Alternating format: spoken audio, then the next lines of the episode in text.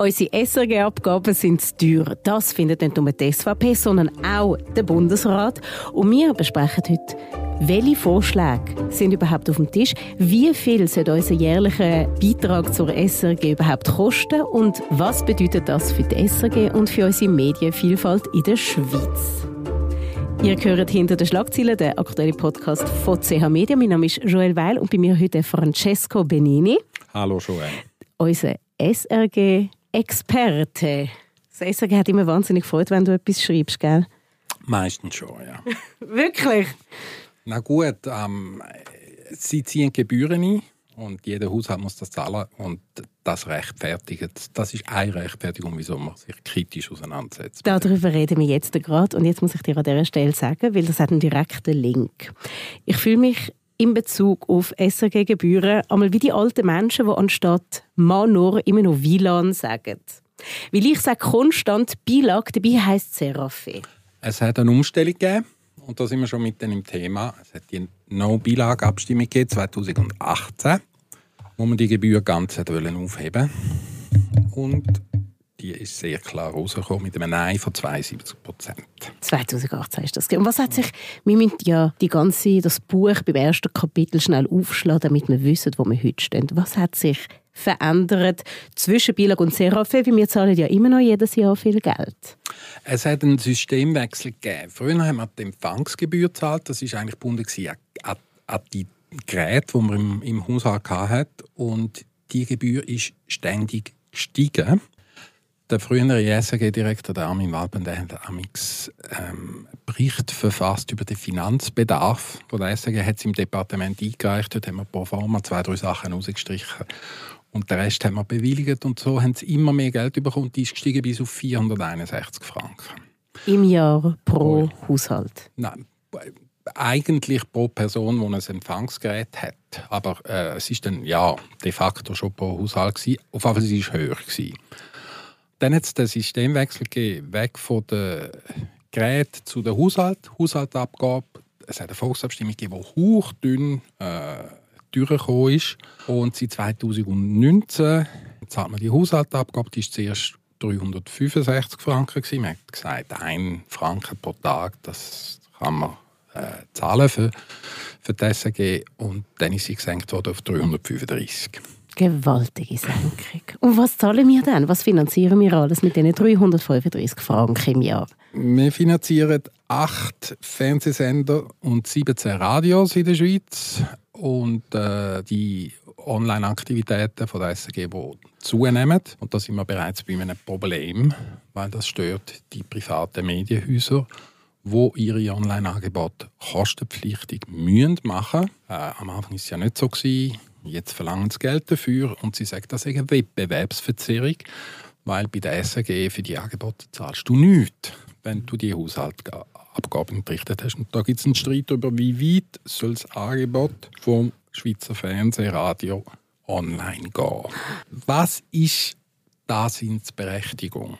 von der SRG. Auf das sollte man vielleicht, wieso ist die überhaupt eingeführt worden? 1931 war das Und der Grund ist, man will allen vier Sprachregionen, das ist ganz wichtig in Radio und Fernsehen, ein äh, vertieftes Informationsangebot ermöglichen, aus dem Gedanken, dass das die Privaten nicht würden leisten weil es sich, weil, äh, weil sich nicht rechnet für sie, weil es für sie einfach zu teuer ist.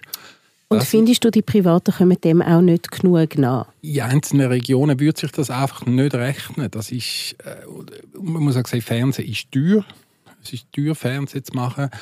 Es ist teuer, grosse Redaktionen zu unterhalten. Ich finde, da hat die Gebühr eine gewisse Berechtigung. Wobei, auf regionaler Ebene gibt es jetzt viele Sender, die Informationsprogramme haben. Die kommen aber auch, wenn sie eine Konzession haben, ähm, Gebühren über aus dem Splitting. Also aus der gleichen Abgabe tut man einen Teil, einen kleinen Teil an die Privaten verteilen. Und der Streit ist jetzt, wie viel Geld soll die SRG weiterhin überkommen. Wie groß soll sie sein? Die, die unterlegen sind im Abstimmungskampf 2018 bei No Bilang, haben einen neuen Anlauf genommen und äh, haben gesagt, jetzt machen wir 200 Franken Initiative. Das heißt, die Gebühr würde sinken auf 200 Franken pro Jahr. Genau, das ist die Halbierungsinitiative. Die kommt von der SVP. SVP und die Jungfreisinnigen sind dabei und der Gewerbeverband. Und nicht als Gegenvorschlag, hat der Bundesrat gesagt. Und trotzdem hat der Bundesrat einen Alternativvorschlag, der auf dem Tisch liegt, nämlich 300 Franken. Erklär doch bitte schnell, was will die Halbierungsinitiative und was fordert der Bundesrat? Die Initiative will die Haushaltsabgabe auf 200 Franken senken. Das wäre äh, würde eine grosse Reduktion vom Budget von der SRG und ihren Sender bedeuten. Und die sagen, wir müssten das Programm radikal zusammenstreichen, viele Mitarbeiterinnen und Mitarbeiter entlassen. Der Bundesrat, und da ist einfach wichtig, der neue Medienminister, der Leiter vom Departement vom UWEC, das ist nicht mehr Frau Sommaruga, die bei der SP war, die immer ihre schützende Hand über die SRG gehalten hat, sondern es ist der Albert Rösti von der SVP, der selber im Initiativkomitee von der 200 Franken Initiative ist. Und er kann auch nicht austreten. Das ist offenbar nicht möglich. Er bleibt dort weiter. Und er hat an der Medienkonferenz gesagt, er räumt deren Initiative Chancen ein. Das ist äh, eine umstrittene Aussage. Da kommt sehr auf die politische Einstellung ein. Es gibt die, die sagen, wie gesagt, die Initiative 2018 Nobillig ist so deutlich gescheitert. Das ist wie ein Bekenntnis von der Schweizer Bevölkerung. Zum Dass wir die SRG wollen. Genau. Dann wird auch die jetzt, wo, wo nicht mehr so äh, radikal ist, wird auch die scheitern. Und es gibt andere, die sagen, doch, die hat Aussichten auf Erfolg. Einerseits eben wegen der Konkurrenzierung der Privaten. Und der zweite Grund ist, und dort spielt auch der Albert Röst die Rolle, wie er geredet hat als Nationalrat, nicht unbedingt jetzt als Bundesrat. Man wirft der SRG und ihren Sender vor, sie hätten politische Schlagseiten nach links. Und das will man reduzieren. Ich habe jetzt einen Taschenrechner für geholt. 200 mhm. Franken ist ja keine Halbierung. Warum nennt sich das dann Halbierungsinitiative? Ähm, ich glaube, wo sie gestartet worden ist, ist die Gebühr noch bei 365. Da hätte man können sagen, es ist mehr. Es ist immer noch, also, look, ja. er möchte, möchte ja. jetzt ein Pingelig sein, aber es ist immer noch eine Halbierung. Okay, gut. Und jetzt haben wir auf der anderen Seite den Bundesrat. Der fordert hingegen eine Reduzierung von 335 Franken auf 300 Franken. Von mir aus gesehen, sehr wichtig dabei ist, er fordert, also er er, er sieht die nicht sofort vor, sondern auf den Zeitraum 2029, also in sechs Jahren. Es ist noch ein Zwischenschritt vorgesehen. Das heißt, die Einnahmenausfälle, wo der SRG droht, wo der Bundesrat angegeben hat, auf 170 Millionen. Das ist die Reduktion der Haushaltsabgabe und es ist auch geplant, dass weitere Unternehmen befreit werden äh, von, der, von der Zahlung die 170 Millionen müsste die SRG einsparen bis 2029. Das ist sehr eine lange Zeitspanne. Mir gibt der SRG sehr viel Zeit. Und es ist auch umstritten, ob die Zahl wirklich stimmt, weil die Zahl der Haushalte in der Schweiz steigt jedes Jahr an. Das heißt, jedes Jahr zahlen mehr Haushalte die Abgabe, es landet immer mehr Geld in dem Topf. Aber wir müssen ja auch fairerweise sagen, es macht ja Sinn, dass es so so Überarbeitungen bei der SAG viel Zeit braucht, weil es ist einfach ein gewaltig grosses Medienunternehmen. Ja gut, aber also äh, es wird dann der Vergleich sagen zu den privaten, private Medienhäuser äh, haben mehrere Sparrunden erlebt in den letzten äh, wie soll man sagen, seit die Werbung sich verlagert zu den amerikanischen Big Tech-Konzernen wie YouTube, Facebook und so weiter. Und die haben nicht sechs Jahre Zeit, sondern das muss dann relativ schnell passieren. Also meine Wertung ist, der Schutz, den die SRG hat und unter äh, Simonetta Sommaruga von der SP, wo, das muss man sich vorstellen, sie hat während der Pandemie den Gebührenplafond, also die Gesamtsumme, die die SRG aus den Gebühren überkommt, erhöht von 1,2 auf 1,25 Milliarden. Und sie hat das gemacht, weil alle Beschäftigten mit Corona hat das kaum jemand gemerkt. Und das ist jetzt einfach da hat sich jetzt der Kurs geändert, oder? Und äh, der Albert Rüsti hat auch gesagt, dass soll sich ihrem Angebot äh, einschränken. Sie soll Information machen und Kultur und Sport und Unterhaltung so weit wie möglich den Privaten überlassen. Wie findest denn du das? Ich habe das natürlich auch gelesen, dass das Albert Rösti gesagt hat und ich habe gefunden, so, irgendwie leuchtet mir das so ein bisschen ein, dass vor allem wenn die Berechtigung, die Existenzberechtigung vom SRG sich auf Informationen stützt, dass man dann beim anderen so ein bisschen einen Schritt zurück macht. Vor allem Sportressort. Oder? Es ist ein teures Ressort, das ist so bei allen Zeitungen und bei allen Medien. Das ist richtig. Ähm, und wir haben vorher über, über äh, die Existenzberechtigung von der SRG geredet und die ergibt sich aus einem Informationsauftrag für alle vier Sprachregionen. Jetzt muss man aber sehen, das Fernsehen ist ein Boulevardmedium, da gehört Unterhaltung dazu. Und es, äh, die SRG sagt dann auch immer, wir reden oft von den nationalen Klammern, es gibt gewisse Unterhaltungssendungen, die wir zum Zusammenhalt vom Land beitragen. Aber natürlich ist es so, dass auch Private können, ähm, Unterhaltungsprogramm machen und auch Sport zeigen. Und dort ist es aber so, wie, wie, wie du gesagt hast, die Übertragungsrechte der grossen Veranstaltungen, die werden immer teurer und die können sich ähm, viele gar nicht leisten. Was wird dann so von Konsumentenseite, von Publikumsseite hauptsächlich an der SAG kritisiert? Weil ich habe das Gefühl, die SAG wird ständig kritisiert, egal was sie machen. Irgendjemand findet es immer schlecht. Das sehe ich auch so. Es ist so, wenn man das Publikum befragt, es hat einmal eine Sendung gemacht, glaube Hallo SRF, wo, wo ah, die, Leute, Leute, mich, die Leute direkt haben können sich, sich einschalten, schreiben, telefonieren unglaublich unterschiedlich, was die Leute gut finden und was nicht. Man, man sieht keine klare Linie. Ich glaube, was das Publikum anbelangt, kämpft die SRG mit dem gleichen Problem wie private Medienunternehmen auch. Es gibt eine Überalterung, gerade von, von Fernsehen und Radio. Und die Jungen an Programmen zu führen, zu interessieren, das ist eine große Herausforderung. Das probiert man eben online, Social Media. Beim Fernsehen Angebot. Also, meine, welche Jugendliche schaut noch lineares Fernsehen? Das nicht mehr viel. Aber welche Frage, welche Teenie zieht sich SRF bei den Leuten rein? Das sind auch nicht so viele. Aber das ist sicher für ein älter. Dort ist das Zeitpublikum älter. Die, was man, die Jungen kann man noch abholen mit Serien, die gut laufen. Zum Beispiel Zucker. Ja, es gibt ja einen Grund, wieso dass das jetzt, glaube ich, die vierte Verlängerung geht. Das wird genutzt. Vielleicht nicht linear auf dem Fernseher, vielleicht auf dem Handy, aber es wird aber geschaut. Und, und das Zweite sind grosse Live-Veranstaltungen, wie zum Beispiel ein Fußball-WM. Ähm, aber eben, das SRF ist ja schon seit einer ganzen Weile auch auf YouTube unterwegs. Aber eben, wir müssen jetzt auch nicht ganz, so ganz genau auf, ja. auf das Programm eingehen. Ich möchte eher als Unternehmen SRG wissen. Der Bundesrat möchte, dass man 10% weniger zahlen. Das bedeutet ja dann zwangsläufig 10% weniger Einnahmen für die SRG, weniger Geld, mit dem sie hantieren kann. In Zahlen, wie viel bedeutet das? Und was bedeutet das personell und vielleicht auch fürs Programm? Das ist noch nicht klar definiert. Und wie gesagt, wenn die Gebühr sinkt, dann wird über die Jahre der Effekt abgeschwächt, weil die Zahl der Haushalt steigt. Dann kommt doch wieder mehr Geld in den Topf. Und äh, es ist jetzt einmal gesagt, es braucht die Einsparungen von 170 Millionen. Es ist noch nicht konkretisiert worden, wie sich das wird äh, niederschlagen.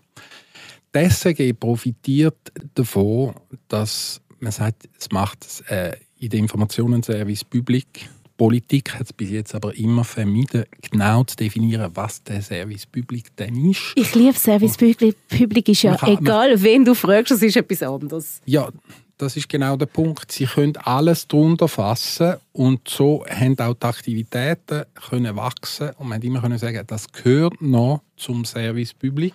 Und ich glaube, die Hoffnung der äh, Initianten von der 200 Franken Initiative ist, dass man das vielleicht, dass man einen Anlauf macht, um das genauer zu fassen und da drin passt, dass es eine neue Konzession wird geben. Auch das hat der Bundesrat leider auf die lange Bank geschoben. Also das soll erst in vier, fünf Jahren passieren.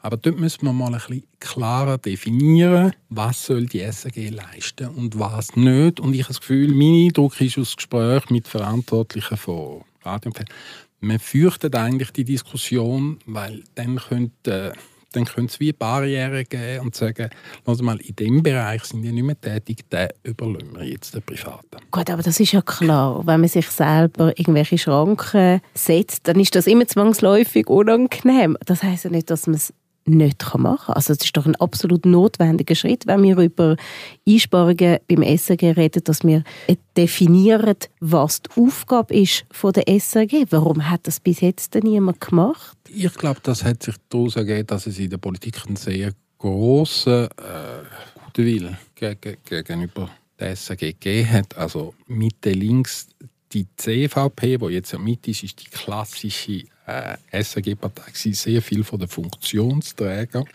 von der Präsidenten sind aus dieser Partei und dann hat man mal schon ein weites politisches Spektrum abdeckt.